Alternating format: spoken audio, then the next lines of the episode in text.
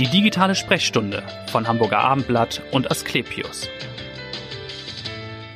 Übers Gendern, liebe Hörer, wird dieser Tage ja viel gesprochen, aber selten in einem medizinischen Kontext. Und das wollen wir heute tun, denn das Krebsrisiko beispielsweise ist bei Frauen und Männern ganz unterschiedlich ausgeprägt. Grundsätzlich und weltweit kann man sagen, dass 20 Prozent mehr Männer an Krebs erkranken. Woran liegt das? Darüber wollen wir unter anderem heute sprechen. Mein Name ist Vanessa Seifert und ich freue mich auf Privatdozentin Dr. Georgia Schilling. Sie ist leitende Oberärztin am Asklepios Tumorzentrum und nebenbei muss man sagen, leitet sie auch noch als Chefärztin die Reha-Klinik in Westerland, teilt also ein bisschen ihre Zeit auf, ihre Arbeitszeit zwischen Sylt und Hamburg. Auch nicht das Schlechteste. Herzlich willkommen, Frau Dr. Schilling. Schön, ja, dass Sie da sind. Herzlichen Dank an Sie. Ich habe es schon ein bisschen angedeutet in der Anmoderation, dieses unterschiedlich ausgeprägte Erkrankungsrisiko zum Beispiel beim Thema Krebs. Woran liegt das, dass Männer häufiger betroffen sind? Ja, woran liegt das? Das ist ein echt komplexes Thema, muss ich sagen. Und es hat äh, sicher zwei Aspekte. Einmal Sex, das biologische Geschlecht. Mhm. Also jede Zelle hat ja entweder zwei X-Chromosomen bei den Frauen oder ein X, ein Y-Chromosom bei den Männern. Also Sex spielt ja. eine Rolle, aber natürlich auch Gender, also das soziokulturelle Geschlecht, der Lebenswandel, Risikobereitschaft, Risikoverhalten, Alkoholkonsum, Nikotinkonsum. Ja. Adipositas, also Dicksein spielt eine Rolle und ähm, es ist sicher eine Mischung aus beidem. Okay. Die das Risiko erklären können. Es gibt kleinste genetische Veränderungen zwischen Männern und Frauen, die nennt man Polymorphismen. Auch die spielen eine Rolle das Immunsystem spielt eine Rolle, Hormone spielen eine Rolle. Also das ist so Multi, multifaktoriell, wie die Mediziner immer so gern sagen, genau. jede Woche. Aber man kann auch ein bisschen vereinfacht dann auch sagen, die Männer haben einfach in den vergangenen Jahrzehnten sehr viel geraucht dann oder mehr geraucht als die Frauen, die erst vielleicht in letzter Zeit aufgeholt haben, in Anführungsstrichen. Also mehr geraucht, mehr getrunken, Übergewicht. Das sind auf jeden Fall Kernrisikofaktoren. Das sind Kernrisikofaktoren. Das macht sogar 30 Prozent der Krebsentstehung aus. Ähm, man muss jetzt aber ganz klar sagen, ähm, wir sehen ja jetzt die Patienten mit Bronchialkarzinomen, die in den, ich sage jetzt mal 70er Jahren geraucht haben. Da mhm. waren es deutlich mehr Männer. Ja. Ähm, seit den 80er, 90er Jahren holen die Frauen deutlich auf und jetzt ähm, kehrt sich dieses Verhältnis nämlich um. Bei Männern nimmt die Inzidenz ab, bei mhm. Frauen nimmt sie zu. Also ganz klar natürlich mit diesem Risikoverhalten ja. assoziiert.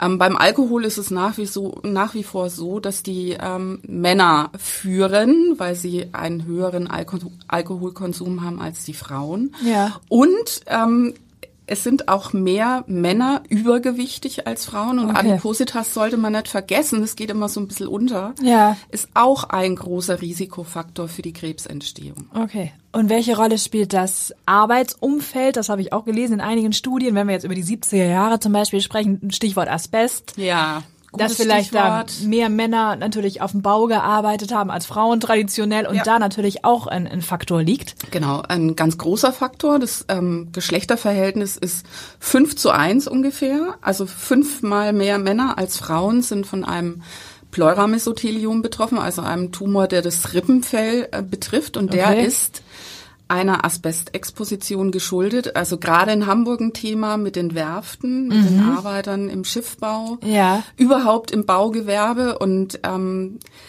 das sehen wir jetzt noch. Natürlich sind jetzt die Arbeitsschutzbedingungen viel, viel besser ja, geworden und mhm. die Inzidenz wird auch abnehmen. Aber das ist auch ein ganz klarer soziokultureller Faktor, der für die Krebsentstehung und das unterschiedliche Verhältnis verantwortlich ist. Und kann es auch sein, Frage, dass Frauen einfach ein bisschen mehr auf ihren Körper hören, früher zum Arzt gehen, vielleicht regelmäßiger die Vorsorgetermine wahrnehmen? Kann das auch eine Rolle spielen? Auf jeden Fall.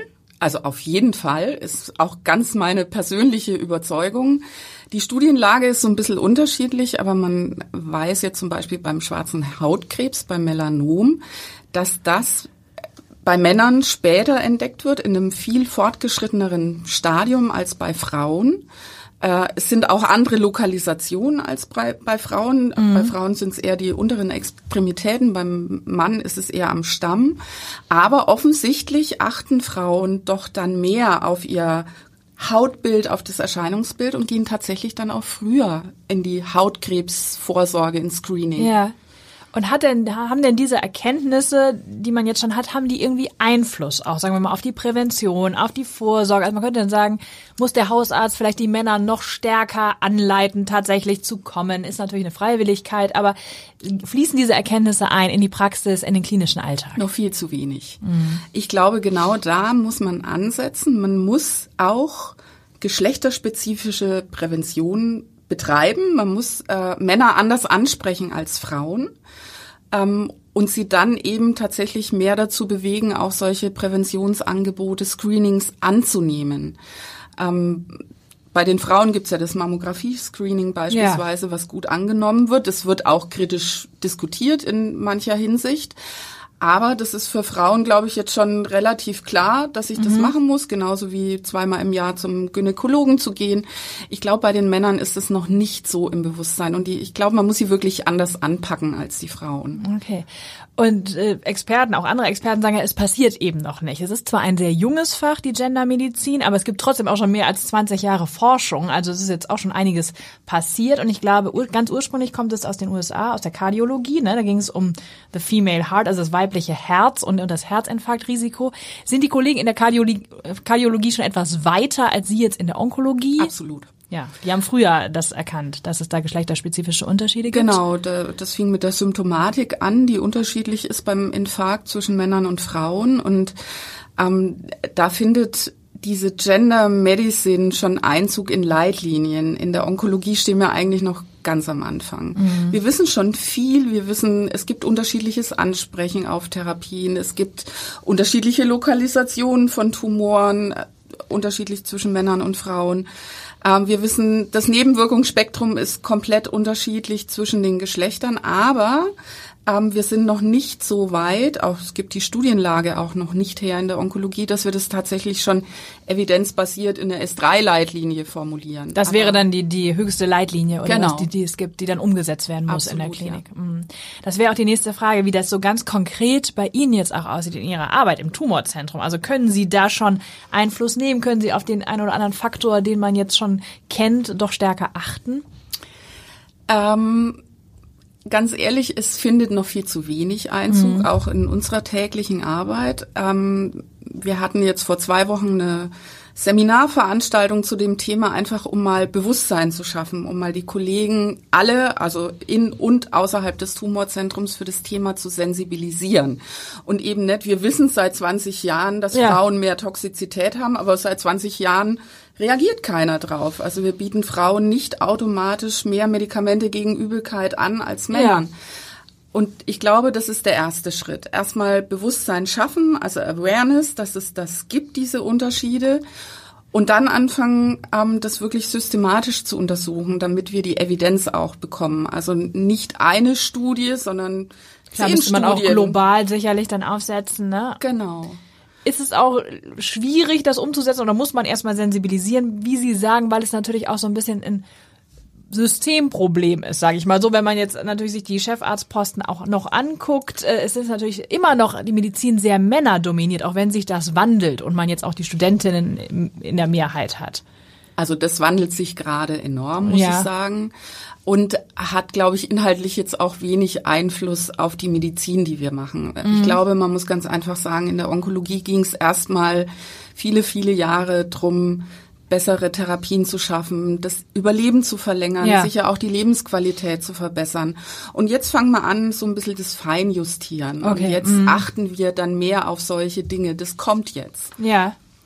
Sie haben es schon gesagt, also Frauen sind anders, Männer auch, kann man sagen. Ne? Und ähm, Sie haben eben angesprochen das Thema Nebenwirkungen. Man weiß eben auch, dass Frauen häufiger unter Nebenwirkungen leiden, womöglich deshalb auch gehäuft aus Therapien aussteigen, weil sie sagen, es bekommt mir einfach nicht, ich fühle mich so wahnsinnig schlecht. Kann man da denn schon sagen, ja, welche Medikamente müsste man Frauen geben, also weniger dosieren oder was wäre da ein Ansatz?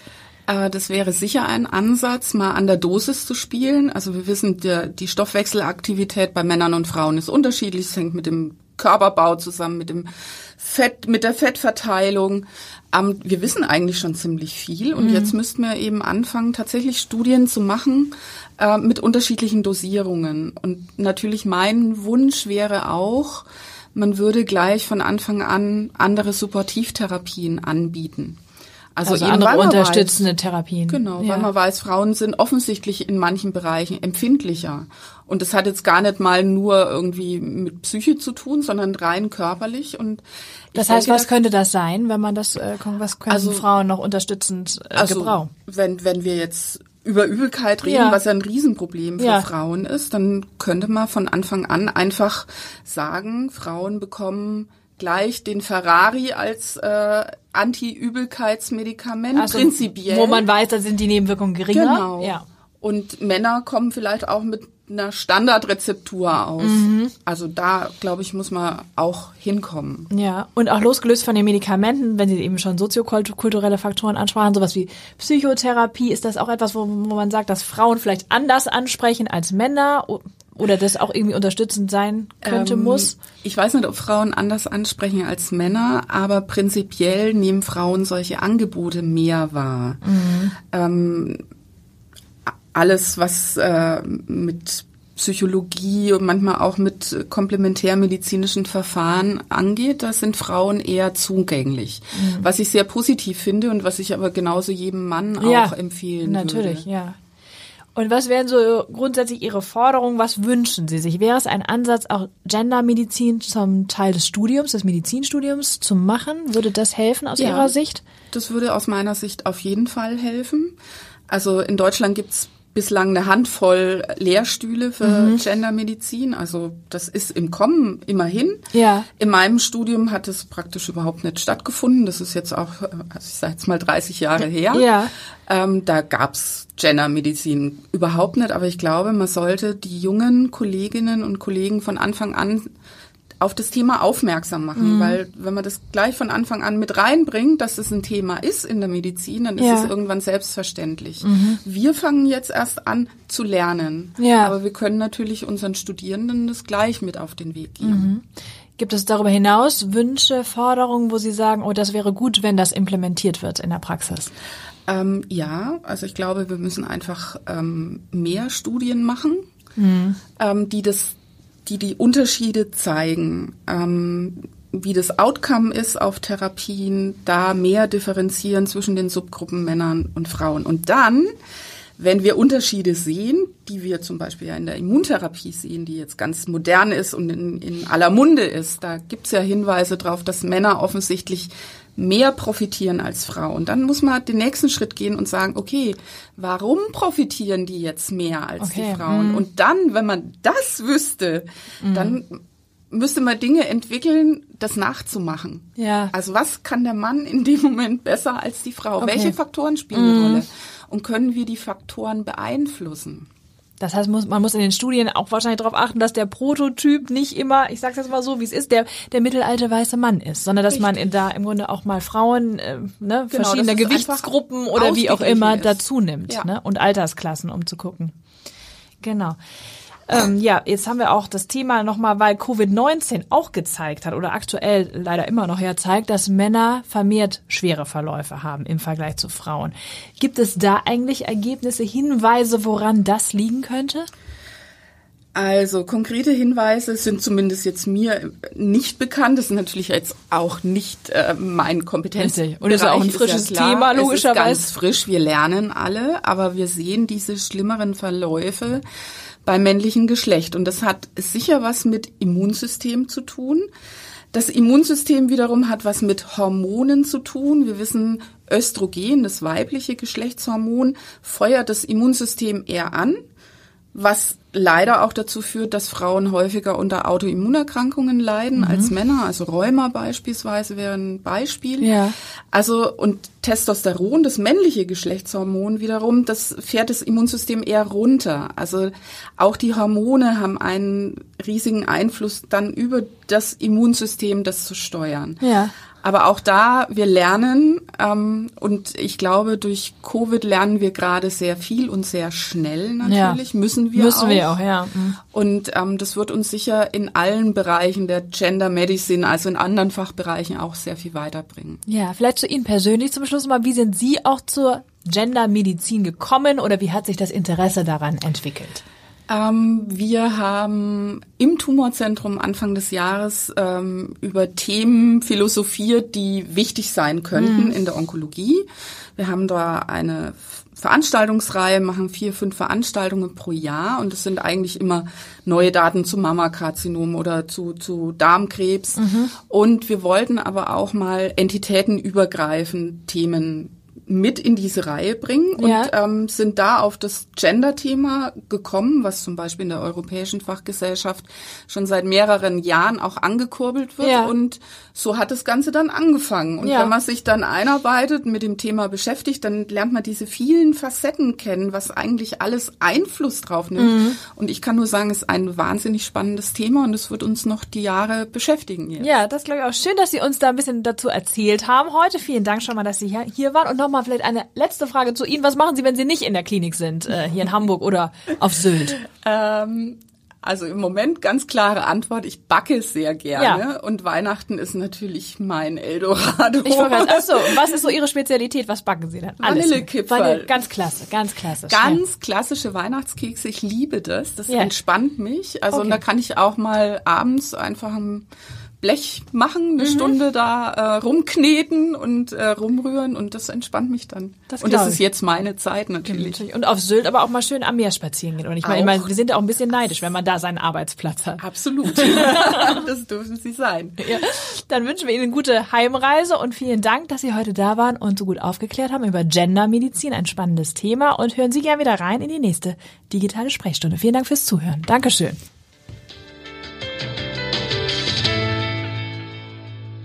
Weitere Podcasts vom Hamburger Abendblatt finden Sie auf abendblatt.de slash podcast.